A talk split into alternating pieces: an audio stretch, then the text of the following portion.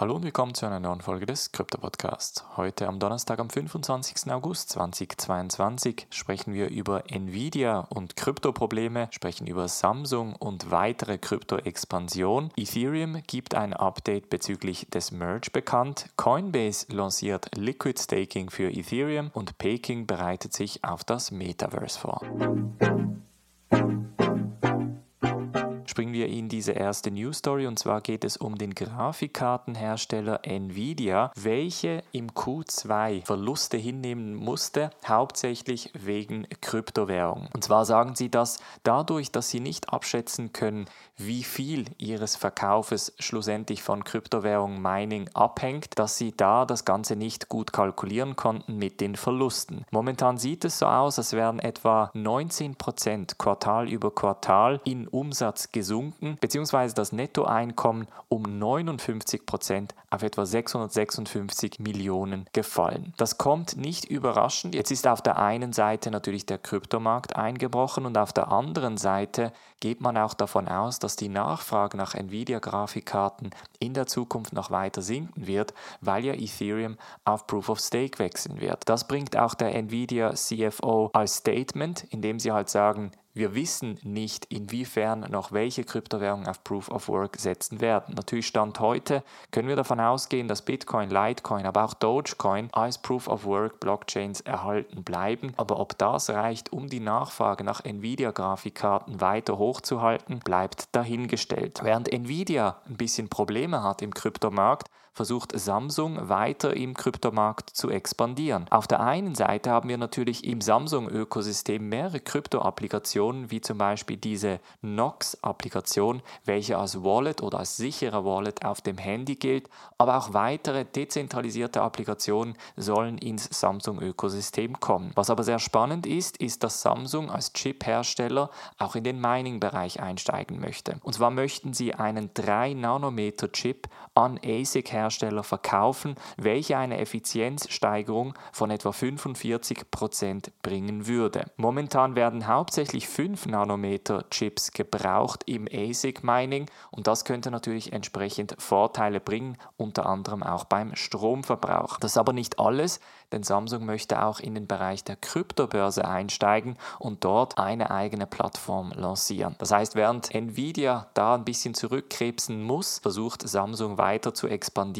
Rein von der Chip-Geschichte her ist es natürlich interessant, weil Samsung der zweite oder drittgrößte Chip-Hersteller der Welt ist. Allerdings die taiwanesische Firma TSMC ist da die absolute Nummer eins und die stellen halt Chips für die ganze Welt und für alle Industrien her. Dann springen wir ins Ethereum-Ökosystem, denn da wurde bekannt, dass eine Voränderung für den Merge bereits am 6. September stattfinden könnte. Und zwar sprechen wir hier von einer Vorbereitung der Beacon Chain. Das Upgrade nennt sich Bellatrix und auf der Beacon Chain wird dieses Upgrade lanciert, vorangehend zum Merge. Der Merge wird etwa zwischen dem 10. und dem 20. September stattfinden und dieses Bellatrix Upgrade auf der Beacon Chain sehr wahrscheinlich am 6. September etwa um 12.30 Uhr deutscher bzw. Schweizer Zeitzone. Das nächste Upgrade danach heißt dann Paris und mit dem Paris Upgrade würde dann der Merge erfolgreich durchgeführt werden und das würde bedeuten, dass Ethereum auf Proof of Stake Weg nun wechseln wird. Es bleibt nach wie vor sehr, sehr spannend.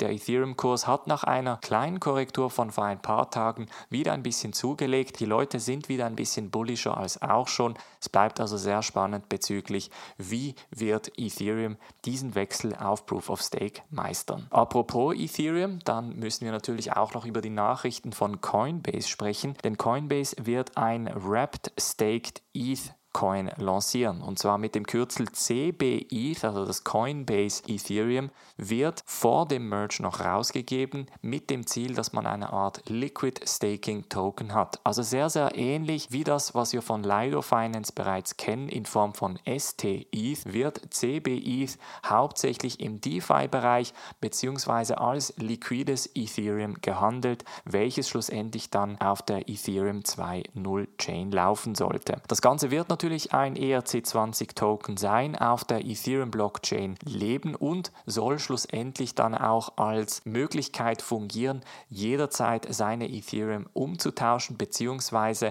damit auch Zinsen zu generieren auf dem Proof-of-Stake-Netzwerk von Ethereum. Coinbase kommt da zwar ein bisschen spät, ST-ETH von Lido Finance gibt es schon seit einigen Jahren, ist auch relativ erfolgreich und hat natürlich auch mit Konkurrenz von Rocket Finance auch bereits einen weiteren Liquid Staking Ethereum Token im Markt. Ob jetzt aber Coinbase mit seiner Marktgröße und Marktstärke da einen dritten etablieren kann, das sei noch dahingestellt. Und zum Schluss springen wir nach China, hauptsächlich nach Peking, denn Peking stellt einen zweijährigen Metaverse-Innovationsplan vor. Und zwar haben wir natürlich auf der einen Seite immer die Nachricht aus China erhalten, dass das Thema Kryptowährung eigentlich nicht so spannend ist für die Chinesen, aber gleichzeitig wurde jetzt am Dienstag ein sogenannter Zweijahres-Innovationsplan vorgestellt, der zwischen 2022 und 2024 alle Stadtbezirke beteiligen soll und auf das Metaverse vorbereiten soll. In dieser Änderung ist unter anderem vorhanden, dass die Stadtbezirke die technologische Infrastruktur ausbauen sollen